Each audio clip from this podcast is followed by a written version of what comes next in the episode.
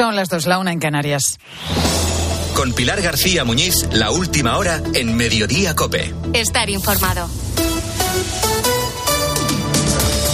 ¿Cómo estás? Muy buenas tardes. Bienvenido a Mediodía Cope. Vaya día de cumpleaños está teniendo el presidente Pedro Sánchez. Bastante tenía con las cataratas de titulares que está dejando el caso Coldo y lo que puede venir sobre las mordidas a cambio de contratos para la compra de mascarillas en organismos públicos.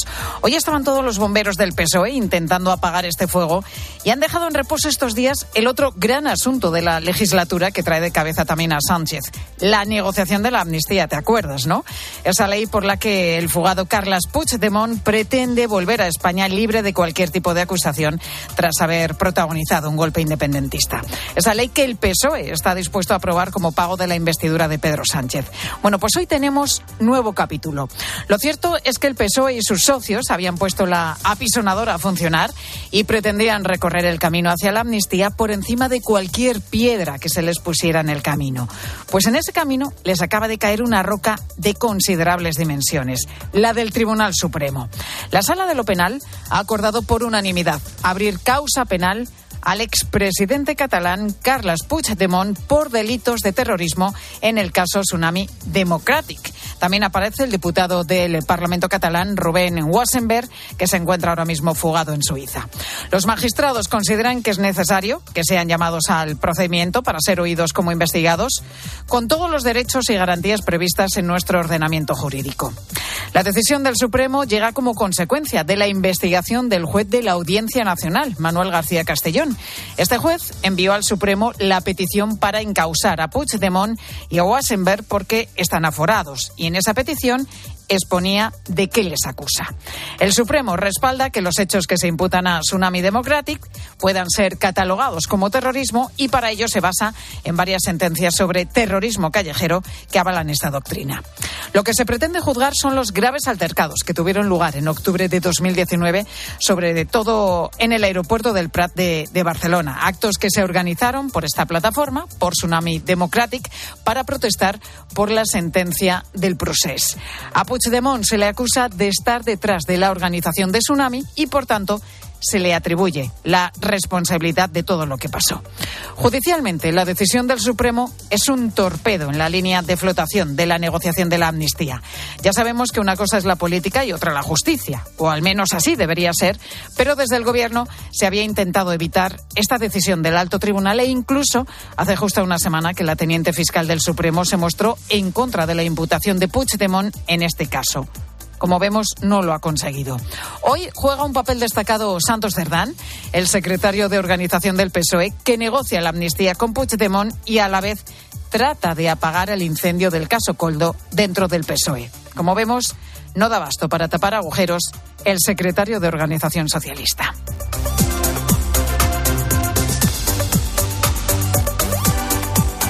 Además de esto, hay otros asuntos también destacados que te cuenta ya a continuación Sofía Buera. Pues tenemos hoy, Pilar, buena noticia en los precios, que aunque siguen subiendo, lo hacen, bueno, pues con menos brío. El IPC adelantado de febrero se queda en el 2,8%, son seis décimas por debajo del dato de enero y se debe básicamente a que la factura de la luz pues está más barata. Ahora bien, como en casa del pobre, que diría el refrán, la alegría dura poco, pues a partir de mañana, 1 de marzo, vamos a tener que pagar más en esa misma factura energética, porque el IVA de la luz va a pasar del 10 al 21% por culpa de la letra pequeña. El gobierno fijó que cuando el megavatio estuviese por debajo de los 45 euros, como está ocurriendo ahora, pues ese IVA tendría que volver a su nivel habitual y eso explica esta subida. A todo esto, el hambre que hace dos años hizo temblar nuestras facturas energéticas en toda Europa, pues recupera su tono amenazante. Vladimir Putin habla hoy de consecuencias trágicas si la OTAN envía tropas a Ucrania. Es más, anuncia el despliegue en el oeste de Rusia, justo en la zona más cercana a países de la OTAN. Un aviso a navegantes. Además, ha sido reprobado por el Congreso el ministro del Interior, Fernando Grande Marlasca, a raíz del asesinato de los dos guardias civiles que luchaban contra el narcotráfico en Barbate. Hoy, precisamente, sabemos que el coche de la viuda de uno de ellos, el de David Pérez, ha sido destrozado en Sarrigurren, en Navarra. Y en Barcelona toca desconexión porque se acaba el Mobile World Congress tras reunir a unas 2.400 empresas tecnológicas. Pilar, yo no me echo con ninguno, ni redondo, ni alargado, ni, de nada. Sigo con el mismo móvil de siempre, normalito, y oye, que no va mal. bueno, pues que dure mucho tiempo. ya te digo. Gracias, Sofía. José Luis Corrochano, muy buenas tardes. Hola, Pilar, buenas tardes. Esta noche Atlético, Atlético por un puesto en la final de Copa. Es a las nueve y media en San Mamés, espera el Mallorca en la final. El Atlético parte con la ventaja del gol conseguido en Madrid. Noticias del encuentro, José Ángel Peña. Aunque ha viajado con la expedición, la de Grisman es la principal eh, baja de un Atlético de Madrid en el que tampoco estarán Jiménez, Azpilicueta y Lemar. Todo ello puede desembocar en que Simeone alinee una delantera inédita con Correa y Morata. El conjunto colchonero estará arropado por 600 aficionados en la catedral. En cuanto al Athletic, Valverde sigue pendiente el estado físico de Geray, Leco está recuperado y apunta a titular y por el contrario Herrera y Yuri serán baja. La hinchada bilbaína se concentrará desde las siete y media de la tarde en la explanada de Samamés para recibir al autobús de su equipo. A esta hora el presidente del gobierno recibe a las campeones de la, de la Liga de Naciones. Esta tarde hay fiesta en Vista Alegre a partir de las 5 de la tarde y estamos en los entrenamientos del primer Gran Premio de Fórmula 1 de la temporada en Bahrein. Cuéntanos, Carlos Miquel. Bueno, pues le ha ido bastante bien a Fernando Alonso, que ha sido el piloto más rápido con el neumático medio, es decir, con el neumático eh, que no es el más prestacional, el rojo que sí han usado Ricciardo, Norris, Piastri, Sunoda. Quinto, Fernando Alonso, por delante de Verstappen, de Russell o de Leclerc, es decir, que está con su Aston Martin en la pelea, un décimo sin probar en la calificación, Carlos Sainz. El tiempo de juego va a contar el partido de semifinales de Copa a partir de las 9 de la noche, esperando en la final el Mallorca.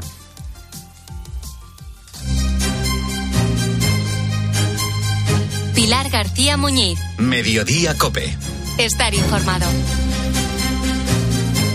Podríamos tirar de muchos hilos hoy para explicar todo lo que estamos conociendo sobre este caso, el conocido como caso Coldo, sobre las mordidas y la presunta trama en la venta de material sanitario en plena pandemia. Pero es importante seguir la pista de las mascarillas de Baleares porque son el punto clave y sirve para, para ordenar todo.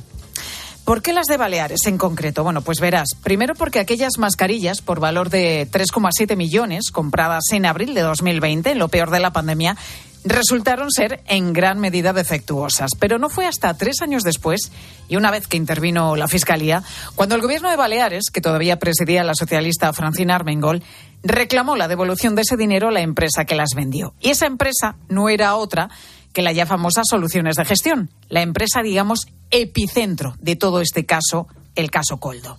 Y aquí es donde llegamos a todo lo que estamos conociendo hoy, porque en esa presunta trama había obviamente preocupación. Les iba a tocar devolver más de dos millones y medio de euros al gobierno de Baleares y los responsables de pagar todo ese dinero pues intentaron evitarlo. Y en ese intento se enmarcan varias reuniones que recoge el sumario. Patricia Rossetti, muy buenas tardes. Hola Pilar, buenas tardes. Por partes. El juez, por un lado, confirma que hubo una reunión hace menos de dos meses entre Coldo García y el exministro José Luis Ábalos para intentar frenar esa devolución millonaria al gobierno de Baleares. Y este mismo juez considera a Ábalos como intermediario de la trama. El juez se refiere a una reunión del 10 de enero de este año por la noche en el reservado de una marisquería de Madrid, en la que Coldo solía reunirse con varios de los investigados. Allí estaban José Luis Ábalos, Coldo y otras personas, según consta en el informe de la Guardia Civil. El juez considera esta reunión de especial interés tras una conversación del día anterior entre Coldo y el empresario Juan Carlos Cueto. Cueto le pedía que antes de que se fuese a Perú, el 11 de enero, le dijese algo a un tercero. De hecho, dice el escrito, Coldo informaba a Cueto de que una de las cosas a tratar con una de las personas con las que se iba a reunir al día siguiente era esa, justo cuando se reúne con Ábalos. Se entiende que se refería a las gestiones realizadas con la Administración de Baleares para solucionar la reclamación de dos millones y medio de euros a soluciones de gestión por un sobrecoste en la compra de las mascarillas. Un mes antes, el 7 de diciembre, Coldo llamó a Cueto y le dijo que todo va por buen camino, no hace falta que se vea a nadie y cuanto más desapercibido pase, mejor. El 14 de diciembre le informa de que el asunto del expediente de Baleares estaba más que hecho. Seguimos con el sumario, con ese auto con el que el juez prorroga las escuchas telefónicas para investigar esta trama. Un auto al que ha tenido acceso COPE. Y en ese auto, también Patricia, se habla de otra presunta cita entre Coldo García y esta vez el portavoz del Partido Popular en el Congreso, que es Miguel Tellado. Una cita con la que la trama quería también, en teoría, frenar esa devolución de dos millones y medio de euros al gobierno de Baleares por vender esas mascarillas en mal estado. Y nos mm, situamos en el 2 de diciembre del 23. Lo que dice en el auto es que ese día Cueto consiguió contactar con Coldo y le dijo que le acababan de llamar y que había quedado con Miguel Tellado y Alberto, al día siguiente. En esa conversación, Coldo afirmó que había comentado ese asunto al ministerio donde trabajaba antes y la respuesta obtenida es que este asunto no tenía ningún recorrido jurídico.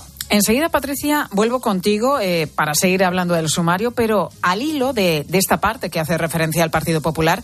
Maribel Sánchez, buenas tardes. Buenas tardes, Pilar. Los populares destacan que ese encuentro nunca se produjo entre Coldo García y Miguel Tellado, y de hecho hacen referencia a las horas, a los días, porque dicen que no cuadran. Porque Nicoldo García estuvo en la sede madrileña del PP a la hora y el día que dijo que iba a reunirse con Miguel Tellado, ni este pudo asistir a ninguna reunión porque participaba en ese momento en un debate parlamentario en el Senado. Lo primero está confirmado por los policías que hacían el seguimiento de Coldo y sobre lo segundo, dicen en la dirección del PP, hay grabaciones suficientes que lo confirman. Entonces, ¿por qué lanzaron esas informaciones los acusados? Pues una de las posibilidades que contemplan los populares es que sabían que les estaban grabando todas sus conversaciones telefónicas y así desviaban la atención. Incluso pronuncian otro nombre, el de Alberto, y Feijó asegura que no se trata de él. Evidentemente no. ¿Usted es el Alberto que sale en el Evidentemente no. ¿Qué Alberto puede ser? Pregúntele usted a la trama. Los únicos que deben dar explicaciones son los acusados, aseguran el Partido Popular, y no a los que quieren involucrar, como al actual portavoz del PP, Miguel Tellado, que también lo niega tajantemente. Yo no me he reunido nunca con ningún miembro de la trama. Creo que la mujer del presidente del gobierno sí. Sí tengo relación con miembros de la trama todas las semanas aquí, en el Congreso de los Diputados. Con la señora Armengol en la Junta de Portavoces, en el Pleno con el señor Ábalos, con el señor Santos Cerdán. Esa es toda mi relación con los miembros de la trama. Es lo que llaman Pilar la táctica del ventilador para evitar que hoy se hable, nos dicen en el PP, de Begoña Gómez, la mujer de Sánchez y de su presunta relación con uno de los comisionistas de estas mordidas millonarias que acabamos de conocer. Gracias, Maribel. Obviamente, el Gobierno, asediado en los últimos días por todas estas informaciones, ha visto hoy en esas hipotéticas reuniones del PP el argumento al que agarrarse durante unas horas, aunque de momento sin demasiado recorrido. Pero volviendo al sumario, volviendo contigo, Patricia, hay muchos otros nombres sobre la mesa. Por ejemplo, se habla también de un intento de mediación por parte de un tal Pedro, aunque en el sumario no hay más detalles.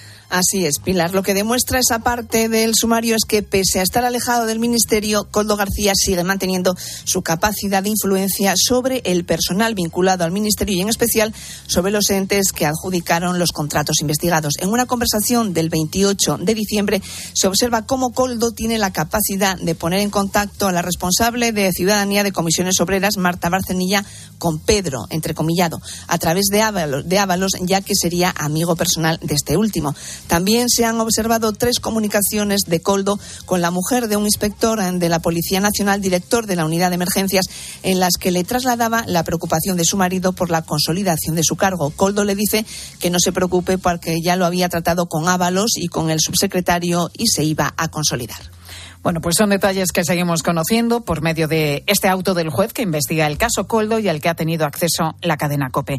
Patricia Rosetti, gracias, compañera. Y a todo esto, dos preguntas fundamentales que siguen hoy por, por aclararse. Primero, si Pedro Sánchez conocía las posibles irregularidades cuando cesó fulminantemente a José Luis Ábalos como ministro en julio de 2021. Y segundo, si Francina Armengol pidió fondos europeos para pagar mascarillas cuando era presidenta del Gobierno de Baleares, sabiendo que ese material comprado a la empresa de esta trama estaba defectuoso. En conclusión, que queda mucho por saber y mucho también por explicar.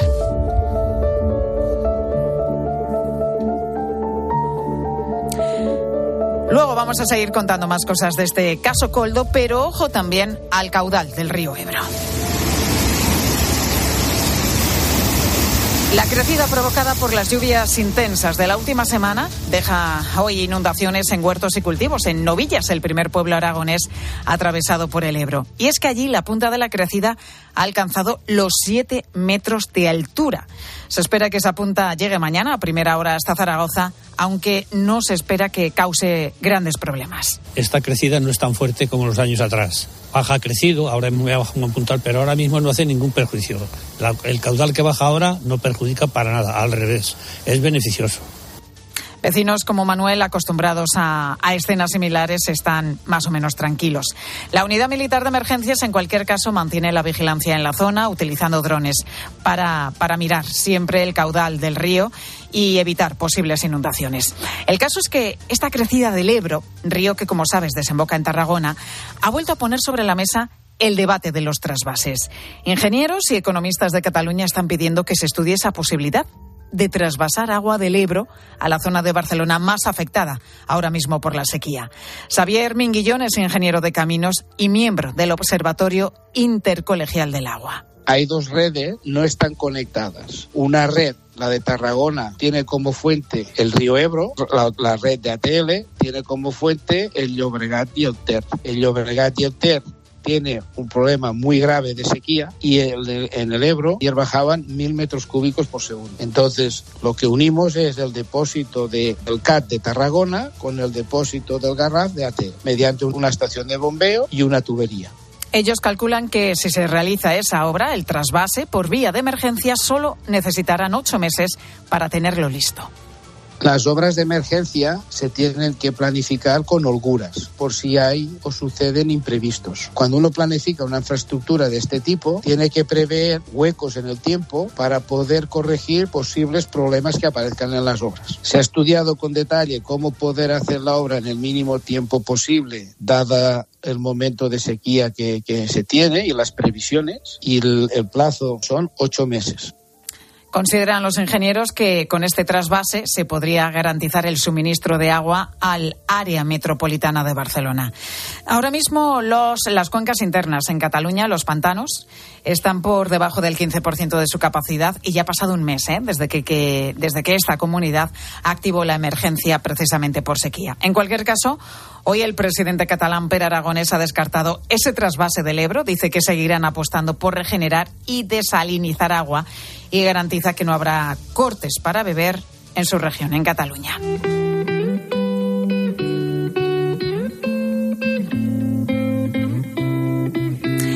Medio de la crisis de nacimientos que vivimos, cualquier iniciativa de apoyo a la, a la vida y a la maternidad no solo es positiva, sino que cada vez es más necesaria.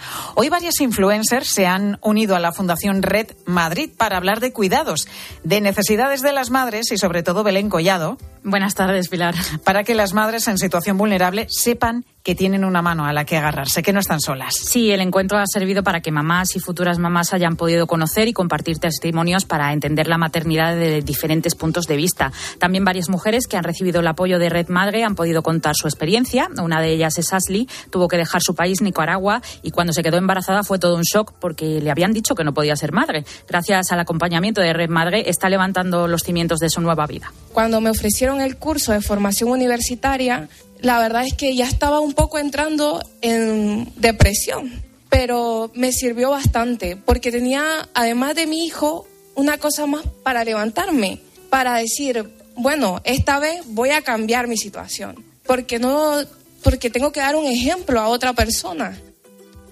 Eh, cómo gestionar el miedo de perder un hijo o enfrentarse a un embarazo después de un aborto han sido algunos de los temas que se han tratado en este encuentro. Gracias, Belén. Escuchas Mediodía Cope. Y recuerda que si entras en cope.es, también puedes llevar en tu móvil los mejores contenidos con Pilar García Muñiz. Tengo un presentimiento. Cómprate el Forcuga. Es algo que me llama. Cómprate el Forcuga. Una voz dentro de mí que me dice... ¡Que te compres el Forcuga!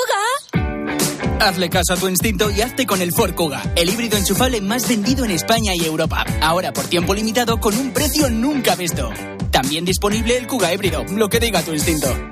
Te lo digo o te lo cuento. Te lo digo. Encima de que traigo a mi hijo, le subes el precio del seguro. Te lo cuento. Yo me lo llevo a la mutua. Vente a la mutua con cualquiera de tus seguros. Te bajamos su precio, sea cual sea. Llama al 91 555 5555. 91 555 5555. Te lo digo o te lo cuento. Vente a la mutua. Condiciones en mutua.es. ¿Tienes Ariel para la lavadora? Pues ahora en el corte inglés, comprando dos, te llevas tres. Así de fácil. Compras dos y te llevas tres. Y lo mismo en los donuts, las patatas Lay's, los huevos camperos y en miles de productos más. Llevas tres y pagas dos. Llevas tres y pagas dos. En tienda web y app. Supercor, Hipercor y Supermercado El Corte Inglés. ¿Qué necesitas hoy? En Carglass te ofrecemos el mejor servicio y de forma respetuosa con el medio ambiente. Por eso, nuestros talleres cuentan con contenedores específicos para reciclar los parabrisas sustituidos y otros cristales y así darles una segunda vida. Carglass cambia, Carglass repara. La avería del coche, la universidad de Ana. No sé cómo voy a llegar a fin de mes. Tranquilo. Si alquilas tu piso con alquiler seguro, puedes solicitar el adelanto de hasta tres años de renta para hacer frente a imprevistos económicos o nuevos proyectos. Infórmate en alquilerseguro.es o en el 910-775-775. Alquiler Seguro, la revolución del alquiler. Pilar García Muñiz. Mediodía Cope.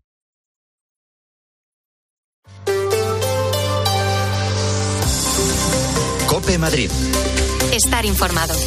Despedimos febrero y hoy también decimos adiós a unos animales que se han convertido en todo un símbolo de Madrid. Son los osos panda del zoo. Durante años han hecho las delicias de miles de niños, de familias enteras, pero hoy toca desear lo mejor a Huao Zuiba, y Bin a esta pareja y a tres de sus crías porque vuelven a China.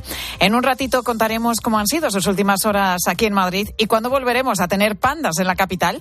Pero antes nos vamos a acercar hasta la Puerta de Alcalá porque antes de que termine el año, el tramo entre Cibeles y la Puerta de Alcalá va a estar en obras. Gloria López Navas, muy buenas tardes. Buenas tardes, Pilar. Pues sí, en solo unos meses este tramo de la calle Alcalá en el que me encuentro ahora mismo va a contar con un nuevo bulevar central de 7 metros y medio, bordeado de árboles y plantas y con una amplia zona para pasear. Para conseguirlo se van a reducir a dos los carriles de circulación, tanto de subida como de bajada. Lo que se va a mantener es el carril bus en ambos sentidos y el carril bici, que se va a ensanchar hasta los dos metros y medio, permitiendo que sea además bidireccional. Más espacio, por tanto, para, para el peatón y menos para los coches y, sobre todo, una vista privilegiada de la Puerta de Alcalá. Gloria, ¿qué le parece a la gente este nuevo boulevard? y tan privilegiada. Fíjate, en el tiempo que llevo aquí, Pilar, he podido contar hasta 10 personas arriesgando su vida para hacerse un selfie con este emblemático monumento de fondo en el filo de la mediana que separa estos dos carriles de la calle Alcalá de la Plaza de la Independencia. Alberto es uno de ellos, viene de Lerida y a él le parece genial que se ponga en valor este lugar con la ref para mí perfecto, yo creo que Madrid, siendo una ciudad turística como es, vaya, siempre que no perjudica el tráfico de una manera excesiva, que creo que no, si se lo van a quitar un carril, yo creo que es ideal, vaya, vaya la, la, para nosotros, que somos de fuera. Pero no solo les parece bien a los turistas que acuden a nuestra ciudad, Pilar vive aquí, pero hoy al pasar por delante de la puerta de Alcalá no ha podido resistirse a hacerse una foto. A mí me parece fenomenal porque con, además es que es verdad que con todos los coches y demás, pues al final las fotos se hacen muy rápido. Por mí genial. Sí, soy de Madrid. Sí, yo me he hecho un selfie y me he venido. Además eso que está restaurada, por eso me la he hecho. Porque me he hecho muchas fotos, pero es verdad que ahora como está restaurada, pues tenía ganas de, de hacerla. Eso sí, tendremos que esperar todavía hasta principios de 2026 para poder hacernos estas fotos de forma más tranquila y sin tener que estar pendientes de que dejen de pasar los coches para que quede más bonita. Gracias, Gloria. Hoy hace un día fantástico, ¿eh? Para hacerse una buena foto ahí, en esa zona, o para hacérsela directamente al monumento, a la Puerta de Alcalá. Cielo prácticamente despejado, mucho sol y temperatura algo más suave que ayer. Sigue haciendo frío, pero los termómetros han subido un poquito. 14 grados marcan ahora mismo en el centro de la capital. En la sierra hay aviso amarillo por viento hasta las 12 de la noche. Dos y 23 minutos. Vamos a conocer cómo se circula por las carreteras de la región. DGT Alejandro Martín, muy buenas tardes. Muy buenas tardes, ¿qué tal? En estos momentos estamos pendientes de la avería de un vehículo que está complicando la salida de la capital por la 5 en el entorno de Alcorcón y está generando retenciones en esta misma salida por la 5 y también en el enlace de la M40 con la A5 a la altura de Barrio de la Fortuna. Dificultades también en la M40 en Coslada, dirección A3. Y enseguida repasamos lo que le ha contado Juan Lobato a Carlos Herrera esta mañana aquí en COPE.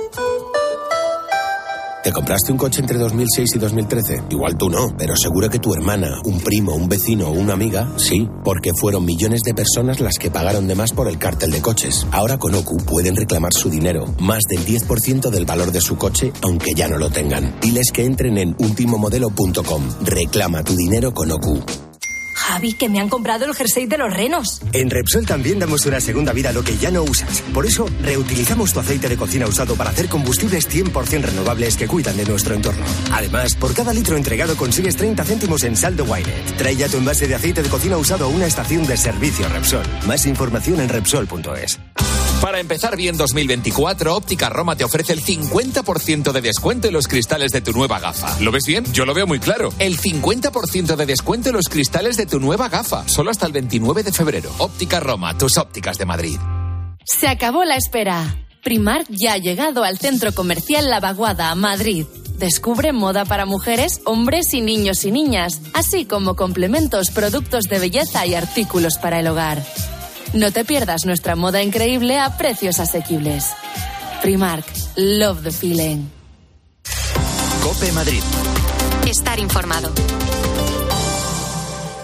No comparte Juan Lobato las formas del exministro José Luis Ábalos al no querer renunciar este a su acta de diputado, tal y como le pedía el Partido Socialista tras el escándalo que salpica a su asesora, Coldo García.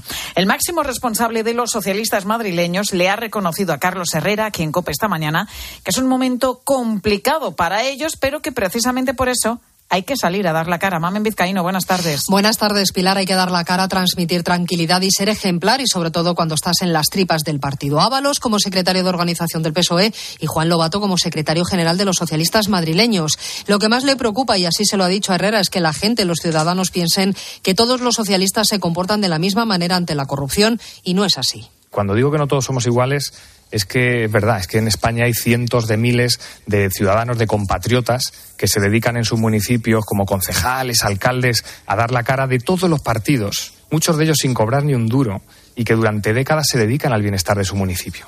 Lobato asegura que sabe lo que es el trabajo de base y el palo que supone vivir una situación como esta, en la que no ayuda tampoco la crispación y las malas formas que se gasta, dice la presidenta Isabel Díaz Ayuso. Yo creo que ese tono de falta de respeto a los familiares de las personas que murieron en la residencia, esa falta de respeto a muchísimas personas que en Madrid hoy por hoy pues sufren, tienen necesidades y merecen oportunidades y un trato digno, pues yo esto es lo que trato de poner encima de la mesa. Una alternativa a este gobierno de, de la señora Ayuso.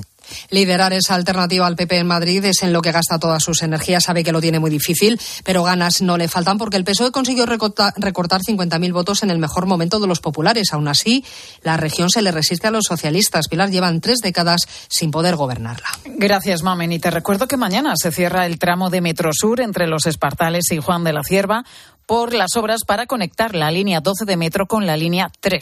Se van a unir a Villaverde Alto con el Casar y de esta forma los vecinos de la zona sur de Madrid, de Getafe o Móstoles, por ejemplo, estarían conectados con el centro en apenas 30 minutos. Además, el próximo 30 de abril termina la validez de los 313.500 abonos gratuitos emitidos por Renfe para utilizar cercanías. Cope Madrid. Estar informado. Desafía los límites con Social Energy. Calidad imbatible, precio invencible. Si no, trae tu presupuesto y te lo mejoramos. Descuentos de hasta 3.150 euros con tu instalación premium con dos baterías. Cinco años de garantía en tu instalación con primeras marcas y dos años de seguro todo riesgo gratis. Pide tu cita al 911 77 666 o socialenergy.es. Los Fernández son muy amables. 10% de descuento a los clientes que se apelliden Fernández o López o Gómez Plaza como yo, a todo el mundo. Limpie e higienice su hogar y pida su regalo. Los Fernández, General Martínez Campos 29, 91 308 5000. ¿Cómo son los Fernández? Ya que quieres cambiar tu bañera a ducha antideslizante, aprovecha para reformar tu baño completo con duchamanía.es. Llama ahora 91 468 4907. The Avenue. En un mundo donde el lujo toma nuevas formas, una inmobiliaria destaca por encima de todas. The Avenue. Con una selección de propiedades premium, nos ubicamos en el barrio de Salamanca, calle Velázquez 20. ¿Estás preparado para descubrir un capítulo inigualable en tu vida? The Avenue. Una nueva era del sector inmobiliario de lujo. Me llamo Juan Diego. ¿Tú crees que algo se le apareció a este hombre? Madrecita. No temas. Haz lo que esté de tu parte. Guadalupe, Madre de la Humanidad. 1 de marzo, estreno en cines. Llega una edad en la que piensas, ¡buah! Es que me lo merezco. Y así es. Ya puedes disfrutar de los 284 destinos y rutas culturales para las personas mayores de 55 años. Reserva ya y no te quedes sin tu viaje. Es lo que tiene estar de vacaciones todos los días. Nautalia Viajes con la colaboración de la Comunidad de Madrid. La Comunidad de Madrid no declarará ninguna zona tensionada en la región porque se estaría interviniendo el mercado y conllevaría una subida todavía mayor de los precios.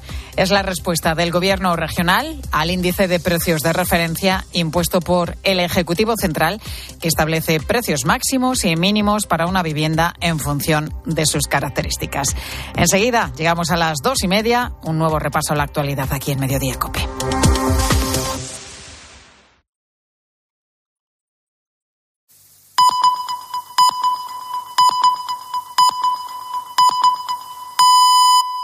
Dos y media, una y media en Canarias. Con Pilar García Muñiz, la última hora en Mediodía Cope. Estar informado. ¿Qué tal? ¿Cómo estás? Muy buenas tardes. Bienvenido a Mediodía Cope. El eh, presidente del gobierno es una de las aproximadamente 30.000 personas que hoy, 29 de febrero, cumplen años en nuestro país. No sé cómo lo va a celebrar el presidente, pero desde luego tiene un pastel importante y no precisamente de cumpleaños. El pastel es el caso Coldo, la trama de presuntas mordidas a cambio de contratos con organismos oficiales para adquirir mascarillas en plena pandemia. Todos esos contratos tienen varios escenarios vinculados con la Administración. Puertos del Estado, ADIF, el Ministerio de Transportes, Interior y dos gobiernos autonómicos que en el momento de la contratación eran de signo socialista, Canarias y Baleares, donde gobernaba Francina Armengol, que ahora es la presidenta del Congreso, la tercera autoridad del Estado. Hoy el trozo del pastel más jugoso precisamente es este, el de Baleares. La administración de Armengol compró a la empresa de la trama Soluciones de Gestión un millón y medio de mascarillas por un importe superior a los tres millones y medio de euros. Dinero que procedía además de los fondos europeos. Cuando esas mascarillas llegaron, los servicios de salud de Baleares constataron que, que no cumplían con los requisitos de, de seguridad, que no eran de calidad. Aún así, el gobierno balear emitió la confirmación de la compra y la empresa Soluciones de Gestión cobró el dinero. Ante esta chapuza, la Fiscalía se pone a investigar. Y en ese momento, a punto de salir del poder, el gobierno de Armengol se plantea una reclamación para que le devuelvan el importe de las mascarillas. En esta secuencia, llega el nuevo ejecutivo del Partido Popular y ejecuta la reclamación a la empresa Soluciones de Gestión. Más de dos millones y medio de euros les piden que devuelvan. Según la investigación, cuando el dueño en la sombra de Soluciones de Gestión, Juan Carlos Cueto, vele que le están pidiendo el dinero, habría llamado a su presunto intermediario en la venta, a Coldo García, para pedirle que pare esa reclamación. Todo esto se sabe por las escuchas que hace la Guardia Civil. Coldo habría movido hilos para buscar contactos que le permitieran llegar al nuevo gobierno de Baleares y una de las reuniones, según la investigación, se produce en una marisquería de Madrid. Y la persona con la que contacta es José Luis Ábalos. Ya sabes, ahora en el grupo mixto y suspendido de militancia en el Partido Socialista.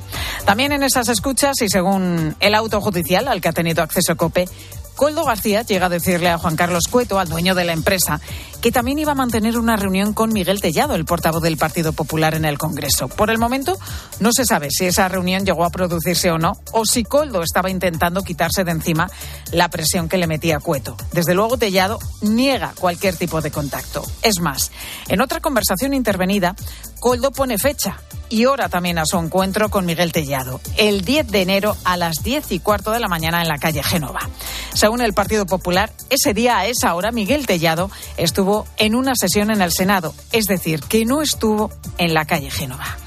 Al PSOE, estos matices importantes, que lo son, le dan igual porque se ha lanzado a poner en marcha el ventilador y a pedir explicaciones al PP en un intento desesperado por desviar la atención del verdadero objeto de la investigación, la adjudicación de contratos a cambio de mordidas en organismos oficiales controlados por el PSOE.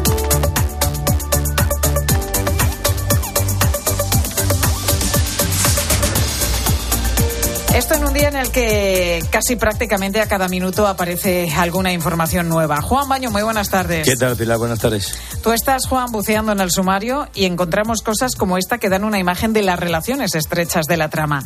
El hermano de uno de los principales implicados, el empresario Víctor de Aldama, era también uno de los escoltas de José Luis Ábalos. Bueno, sí, eso parece porque uno de los atestados fechados en enero del año pasado, la unidad investigadora de la Guardia Civil descubre una coincidencia. Rubén, hermano de Víctor Aldama Gonzalo, el presidente del Zamora y hombre clave en la gestión y ejecución de esos contratos, coincidió en los mismos alojamientos turísticos que el ministro Ábalos y su mano derecha, Coldo García, durante los años 2018-2019, en destinos como Orense, La Coruña, Almería, Castellón, Las Baleares o Isla Cristina, en Huelva, también en vuelos al extranjero.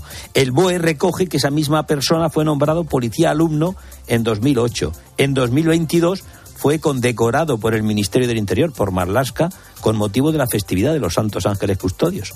Esas coincidencias, deducen los guardias civiles de la UCO, podrían estar relacionados con el cargo que en ese momento podría estar desempeñando, escolta de José Luis Ábalos. Y se aporta una foto en la que se ve al hermano de Aldama acompañando en labores aparentemente de seguridad al entonces titular de Fomento y Transportes.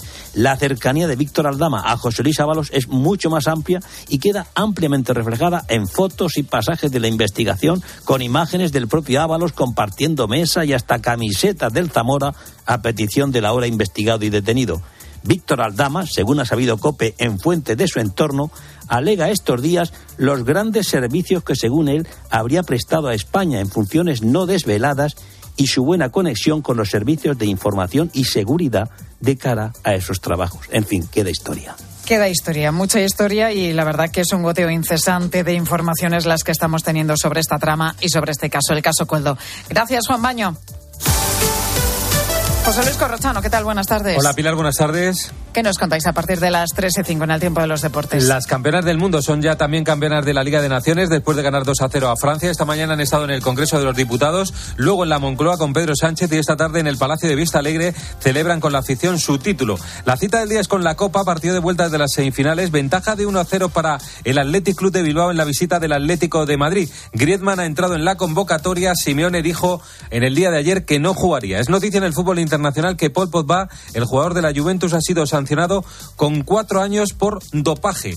Fórmula 1 comienza el circo en Bahrein. Entrenamientos libres de Fórmula 1. Fernando Alonso quinto, Carlos Sainz décimo primero, Alonso el mejor con neumático medio. Ilia Topuria, el campeón del mundo del UFC, estuvo anoche en el partidazo y dijo que peleará hasta los 30-32 años y que no se retirará sin boxear. Y vuelve la Euroliga con un Real Madrid Panathinaikos, primero contra tercero y un Virtus de Bolonia contra Valencia. Pilar García Muñiz. Mediodía Cope. Estar informado.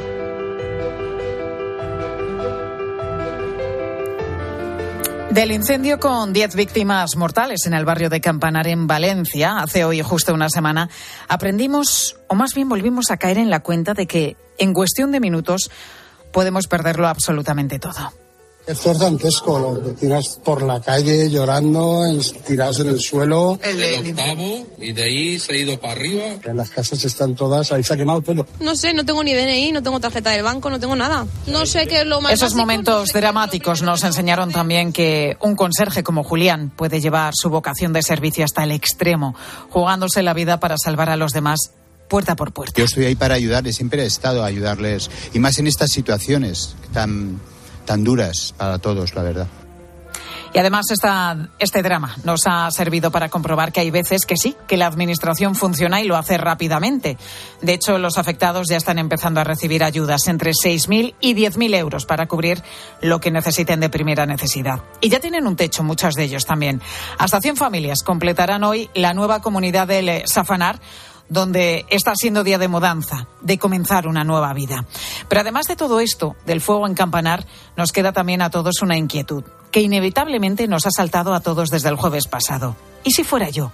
¿Y si ocurriera en mi casa? Yo no lo llamaría interés, yo lo llamaría preocupación. Tenemos bastante contacto con ellos y las mismas dudas que cualquier vecino, cualquier persona, tú o yo, nos podemos estar haciendo sobre la instalación de nuestra comunidad, eh, de nuestra zona en la que vivimos o incluso en la que trabajamos, se la trasladan a los administradores de fincas que automáticamente nos la trasladan a nosotros.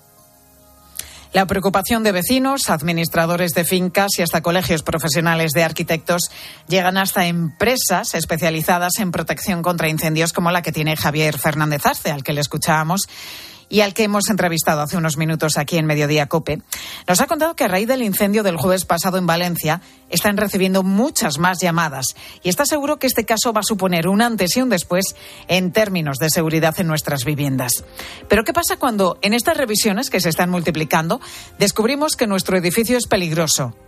Ante un incendio. En Galicia, por ejemplo, se han hecho muchas rehabilitaciones de bloques, de edificios, utilizando fachadas ventiladas como la que ardió la semana pasada en Valencia. Un sistema que busca aislar mejor las casas en esa zona húmeda y de tanto viento. Joaquín Fernández Madrid es catedrático de arquitectura y nos explicaba en COPE que ese peligro se puede revertir, pero no sale barato. Pues hay que montar andamios, hay que retirar, bueno, es mano de obra y luego eh, pues fundamentalmente el costo del nuevo material aislante que se coloque, que no es muy, muy caro. Habitualmente hoy en día estamos colocando mm, lana mineral. En cualquier caso, sigue siendo pronto, porque seguimos sin conocer la investigación y las causas concretas del incendio, que además de aclarar lo que pasó el jueves pasado en Campanar, pueden ayudar también al resto de España a conocer si nuestras casas son más o menos seguras.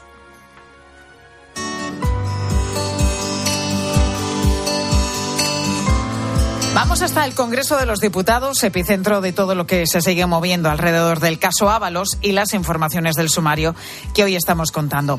Ricardo Rodríguez, muy buenas tardes. ¿Qué tal, Pilar? Buenas tardes. Ya hemos contado, Ábalos aparece en ese sumario señalado como intermediario en el caso Coldo, las mascarillas de Baleares, del gobierno de Armengol, que siguen siendo epicentro también de todo, y el PSOE, que sigue poniendo a prueba más que nunca esa capacidad de resistencia de la que tanto presumía Pedro Sánchez en su día. Sí, el gobierno lo fía todo a su fortaleza frente a los embates del escándalo. Que trabaje la justicia y a ver qué sale. Trasladan ahora al más alto nivel mientras usan directamente de escudo a José Luis Ábalos, señalado como intermediario. Ni está ya en el partido advierten en privado, ni en el grupo parlamentario. En las filas socialistas cunde la sensación de pánico ante el calvario judicial en ciernes, por lo que puede llegar una expresión coincidente en boca de dirigentes que atisban al ministro Ángel Víctor Torres en serias dificultades. El PSOE está sobre el alambre y se agarra a esa supuesta reunión planeada por la trama del caso Coldo con el popular Miguel Tellado para resolver la reclamación de las mascarillas adquiridas por Baleares cuando gobernaba Francina Armengol. Ahí se ha agotado la artillería de Ferraz. Concentrados en ese flanco, lo que están haciendo es dejar al descubierto el temor a ofrecer una imagen de debilidad del propio Pedro Sánchez cuando, ojo, la legislatura está todavía por amarrar. Gracias, Ricardo. Hay un caso además especialmente delicado para el gobierno que se está viendo obligado hoy a hablar de Begoña Gómez, la mujer de Pedro Sánchez, porque el Confidencial publica que, que ella, que Begoña Gómez, estuvo presente en una reunión con Víctor de Aldama, el presidente del Zamora, y que es uno de los investigados en esta trama como comisionista. María Jesús Montero es la vicepresidenta del gobierno. No se pueden tolerar las calumnias, no se pueden tolerar las infamias, y menos dirigidas al entorno del presidente, porque representa una institución que tiene que ser y es ejemplar ante el conjunto de la ciudadanía. Y a todo esto, hoy Moncloa, el gobierno suma un frente más, porque el Tribunal Supremo abre investigación por terrorismo a Carlas Puigdemont, al socio prioritario del gobierno. Y además la decisión, Patricia Rossetti, muy buenas tardes. Buenas tardes de nuevo, Pilar. La decisión es por unanimidad y en contra del criterio de la Fiscalía. Así es. Para el Supremo no hay duda de que los hechos que se imputan a Tsunami Democrática encajan en el delito de terrorismo y recurre a sentencias sobre el delito de terrorismo callejero. Recuerda que la propia Fiscalía, en su memoria de 2020, con Dolores Delgado al frente, señaló a los CDR como un movimiento violento independentista catalán y acusó a varios de sus miembros de terrorismo. Y recuerda al Supremo a los políticos y medios de comunicación que el terrorismo no es solo ETA y la yihad. Se refiere la sala a que Tsunami Democratic nace para combatir la sentencia del Prusés, para intentar trasladar a la opinión pública internacional la injusticia palmaria de la resolución y organizando actos violentos, señalan los magistrados, para evitar su cumplimiento. Al frente de la Generalitat estaba Puigdemont y estaba y sigue estando fugado de la justicia, evitando su enjuiciamiento en el Supremo. Entre los indicios para investigar a Puigdemont señala la sala que estuvo informado de la Constitución constitución del grupo organizado para la subversión del orden constitucional y desestabilización grave de las instituciones, impidiendo a los poderes públicos el cumplimiento de las resoluciones. Gracias, Patricia. Bueno, pues otra complicación a priori para la amnistía que sigue pendiente de aprobación y a poco más de una semana para que termine además el plazo de negociación entre el Gobierno y su socio fugado en Bruselas.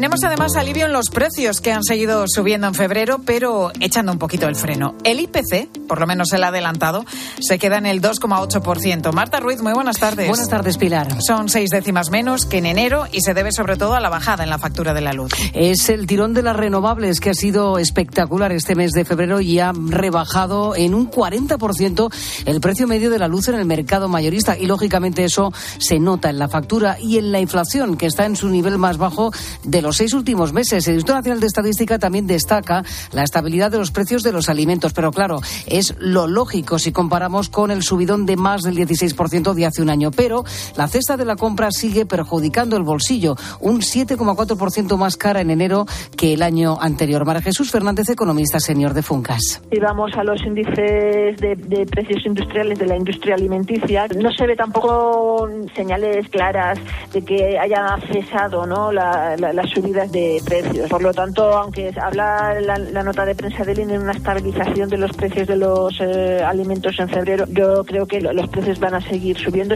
En un par de semanas sabremos ese dato concreto de los eh, alimentos, la inflación subyacente, la que quita energía y esos alimentos frescos, lo más volátil, eh, consolida la tendencia a la baja, al menos eso sí, queda en el 3,4%. Gracias, Marta. Y si conduces habitualmente por grandes ciudades, habrás observado que los semáforos no siempre duran lo mismo. ¿A qué se debe? ¿Esto es real? ¿O es una sensación subjetiva? Pilar Cisneros, muy buenas tardes. Hola, Pilar. No, no es una sensación subjetiva. Esto es así. Se debe a que dependiendo de las necesidades del tráfico y por motivos de seguridad, los semáforos se regulan desde un centro de gestión de tráfico centralizado, donde además se ve todo a través de las cámaras situadas en esos semáforos. Entonces, nosotros podemos variar desde aquí hacer lo que llamamos forzaduras y variar sobre la regulación incluso un poco más para favorecer que no se, no se haga tanto atasco. Es Marta Alonso Anchuelo, directora general de gestión y vigilancia de la circulación en Madrid. Me he pasado con ella una mañana también con los agentes de movilidad y policía local que trabajan allí para ver cómo regulan de forma automatizada. Es, es, es tremendo, es muy interesante estos semáforos. Esta tarde os lo cuento a todos. En la tarde de Cope con Pilar Cisneros y Fernando de Aro. Ahora tu Cope más cercana. Escuchas Mediodía Cope. Con Pilar García Muñiz. Estar informado. En tiempos de cambio no solo importa saber lo que pasa a tu alrededor. La tragedia del incendio del barrio del Campanar en Valencia pues eh, nos sigue estremeciendo a todos, ¿no? No puede ser de otra manera. Sino también cómo te afecta. Cómo te afecta. Y luego está la preocupación en una pregunta que yo creo que muchos nos estamos haciendo. ¿Podría pasar lo mismo en la finca en la que yo vivo? ¿La lana de roca es ignífuga? ¿Es precisamente un material contra el fuego? Sí, de hecho la lana mineral es ignífuga, se coloca como aislante térmico De lunes a viernes de 4 a 7, Pilar Cisneros y Fernando de Aro te ofrecen todas las claves en la tarde de Cope. La palabra ladrón puede significar dos cosas. Clavija donde poder conectar tu coche eléctrico o persona que roba el cable de tu coche eléctrico. Ahora el seguro de coche eléctrico e híbrido enchufable de línea directa también significa dos cosas. Que además de ahorrarte una pasta, también te cubre el cable de recarga en caso de robo. Cámbiate y te bajamos el precio de tu seguro de coche sí o sí. Ven directo a lineadirecta.com o llama al 917-700-700. El valor de ser directo. Consulta condiciones. Los ofertones de fin de semana de Alcampo. Lubina grande más de 800 gramos por solo 8 con 99 euros el kilo. ¿Qué? ¡Wow! En tu tienda web y app alcampo.es. Oferta disponible en Península y Baleares. 29. Tus nuevas gafas graduadas de Sol Optical. Estrena gafas por solo 29 euros. Infórmate en soloptical.com. ¿Ganas de crucero? Embarca en una nueva dimensión de cruceros a bordo del Oasis of the Seas de Royal Caribbean. Embarca desde Barcelona y descubre el Mediterráneo Occidental desde 965 euros. Reserva ya y podrás disfrutar de un 60% de descuento, además de un crédito a bordo y muchas otras ventajas. Consulta condiciones y reserva en Alcon Viajes. Pilar García Muñiz. Mediodía Cope.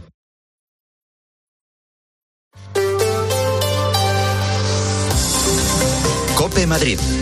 Estar informado. 11 horas de viaje tienen por delante los cinco pandas que hoy dejan Madrid. Vuelven después de muchos años a su ciudad de origen, Chengdu, en China. Allí nació la pareja en que en 2007 aterrizaba en la capital como regalo a los reyes Juan Carlos y Sofía y que hasta 2021 ha tenido varias crías en cautividad en el Zoo Aquarium de Madrid. Su periodo reproductivo ha terminado y es hora de volver a casa. El traslado de los cinco osos panda está organizado al detalle. Escoltados por la Policía Municipal y la Guardia Civil, van a embarcar en un avión de carga, aunque no lo van a hacer en la bodega. Irán en primera clase. Belén Ibáñez, buenas tardes. Hola, buenas tardes, Pilar. Cuéntanos los detalles de ese viaje. Pues Yo sí. quiero viajar como los osos Desde panda. luego, cualquiera querría viajar y comer como los osos panda. Bueno, pues irán en unas cajas metálicas especiales con varias rejillas y trampillas para poder vigilarles y alimentarles. Van a viajar con una de sus cuidadoras y un veterinario comiendo bambú, manzanas y miel, que como buenos osos les encanta. Pero no irán en la bodega ni mucho menos, tal y como nos explica Agustín López, director de biología del Zoo Aquarium de Madrid. Es un avión de carga específico, totalmente preparado para, para los animales, para que vayan estupendamente durante todo el trayecto y solo para ellos. Además de, de los animales, pues también va material que les acompaña de todo tipo, material veterinario y, por supuesto, alimentación. No habrá que sedarles porque están entrenados, ya se han familiarizado con la caja y además se les irá dando de comer. Rebeca Ortega lleva 16 años cuidando a estos pandas desde que llegaron y es la cuidadora que va a viajar con ellos. Claro, llevamos meses trabajando en ello, teníamos unas cajas de transportes dentro de la instalación y lo que hemos hecho es acostumbrarles a estar en, en esas cajas de una manera positiva, con premios, hasta el punto que hay veces que ellos pasaban directamente allí a dormir. Entonces, eso va, como están ya muy familiarizados con esa caja de transporte, va a ayudar a que estén más tranquilos durante el viaje. Tienen que ir separados porque los osos son animales solitarios y solo se juntan en el momento del apareamiento y lógicamente cuando las crías son pequeñas. De hecho, el macho ha viajado al aeropuerto en un camión distinto para él solo, para que no le altere su familia, Pilar. Bueno, la verdad que todos tenemos la imagen de que un oso panda es como, como un peluche achuchable. ¿Tú te acuerdas de Chulín, que fue Hombre, el primero que nació en hombre, cautividad en Europa, aquí en el Zoo de Madrid? completamente. Que tenía también hasta canción, ¿no? De Enrique Sí, Llana, sí. creo. Pero bueno, que sí, que parece que son muy achuchables, pero ojito que, que tienen sus particularidades, claro. Sí, porque como aunque los veamos como peluches, los pandas no dejan de ser osos y tienen en su ADN la agresividad propia de su especie, además de que es un animal salvaje. Cuando son cachorros se les puede coger y abrazar, pero en la edad adulta la cosa cambia. Ahora, eso sí, también se les puede entrenar. Para ser un oso es verdad que tiene un carácter muy tranquilo, pero es un oso y, y no nos podemos confiar, siempre tenemos, nunca pasamos con ellos, las ¿sabes? hay medidas de seguridad porque es un oso. Están muy acostumbrados a nosotros, nosotros tenemos siempre contacto protegido y, están muy acostumbrados, están entrenados, eh, se- eh, tienen un entrenamiento médico, se dejan sacar sangre, hacer ecografías, abrir la boca. Su cuidado se basa sobre todo en la alimentación. Comen mucho y muy seleccionado. Muchísimo. Los pandas son unos auténticos gourmets de- del reino animal y bueno, pues simplemente con el bambú eh, del Zoo de Madrid pues tenemos distintas especies, distintas variedades de, de bambú que dependiendo del momento del año y cómo estén ellos y sí, sí, son, son muy sibaritas en este sentido. Un día duro para los cuidadores porque esta familia se marcha. Lo hace porque los padres ya son mayores, ya se han reproducido y los hijos también han crecido. Y ese, pues, era el objetivo. Y a ver, los niños de, de Madrid se preguntan, Belén, ¿vamos a tener de nuevo pandas en el zoo con la marcha de estos? Pues vamos a tener dentro de poco otra pareja de pandas, porque Madrid, que es un hito en esto de cuidar pandas en cautividad, no se puede quedar sin pandas. Dentro de nada, otra vez, otra nueva pareja de pandas en Madrid. Buena noticia, gracias Belén. Bueno, y a estos les deseamos un buen viaje y a esperar que lleguen los otros prontito. Y enseguida hablamos de un nuevo hito para la medicina en Madrid. Si uno de tus propósitos de este año es cuidar tu salud capilar, llama al 900-696-020 y ven a Insparia, el grupo capilar especializado en trasplantes capilares y tratamiento de la caída del cabello. Confía en sus más de 15 años de experiencia y su tecnología innovadora. Pide tu cita de valoración capilar gratuita en el 900-696-020 o en insparia.es. Si quieres vender tu casa en menos de 10 días, estarás firmando en notaría la venta con Seneas. Llámanos al 91 639 9407. Gracias, Grupo Seneas. Que la gastronomía es uno de nuestros mejores embajadores, eso lo saben hasta en Japón. Gracias a los chefs y a productos como Fuentes, el atún rojo, nuestro país triunfa en medio mundo. Como en Japón, donde Fuentes es sinónimo del mejor atún rojo. ¿Recuerdas aquella empresa de venta de ortodoncia por Internet? Pues ha cerrado y dejado a los pacientes sin terminar los tratamientos. Si no quieres que esto te pase, acude a tu dentista de confianza. Son tratamientos complejos que deben ser realizados y supervisados siempre por un profesional. Pon la salud de tu boca en las mejores manos. Es un mensaje del Colegio de Odontólogos y Estomatólogos de Madrid. Cope Madrid. Estar informado. El primer marcapasos sin cables se puso en España hace 10 años. Se utilizó una técnica pionera. El minúsculo mecanismo llegaba al corazón a través de la vena femoral. Lo que se hizo en aquel momento en el Hospital de la Paz ahora lo ha repetido el clínico, pero con un marcapasos de segunda generación. Ramón García Pellegrín, muy buenas tardes.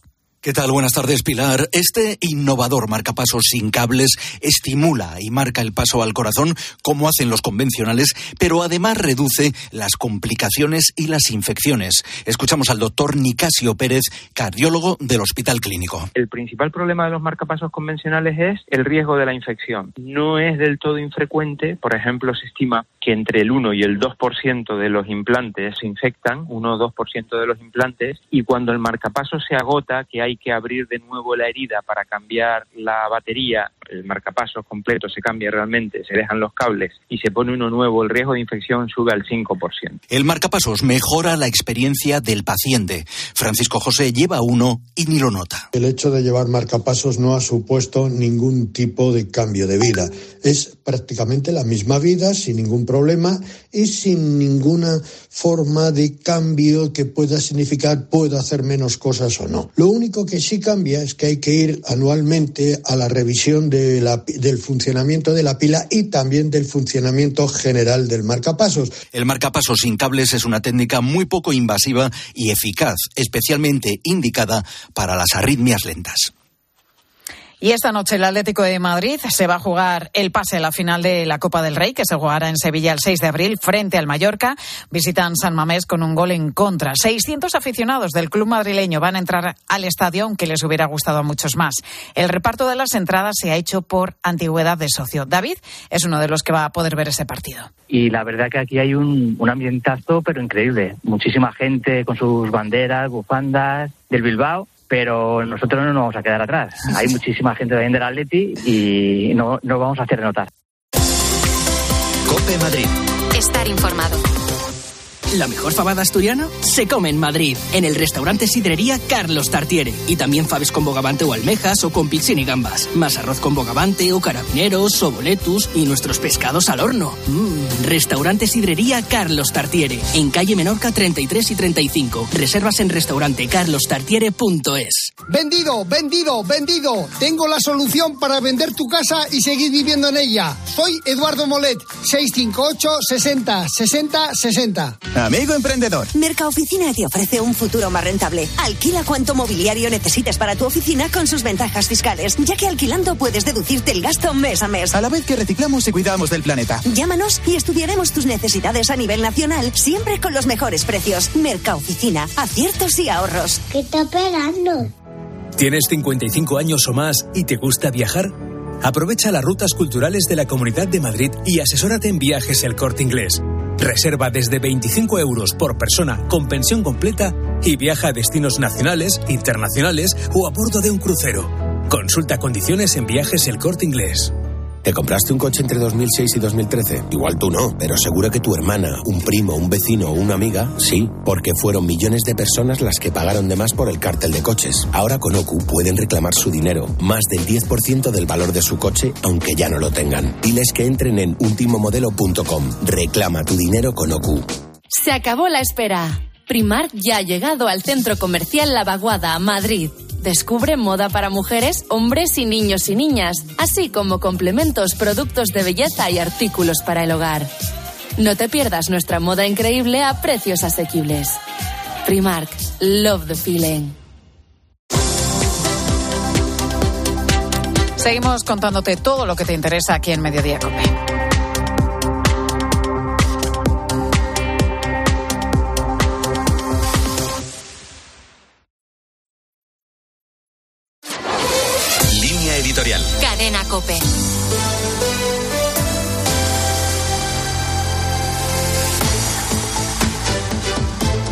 La presidencia del arzobispo de Valladolid, los miembros de la Comisión para la Beatificación de la Reina Isabel la Católica se han hecho presentes esta semana en Roma para entregar al Papa los últimos trabajos de la causa y organizar una serie de actos litúrgicos y académicos en recuerdo del testimonio de vida de la Reina.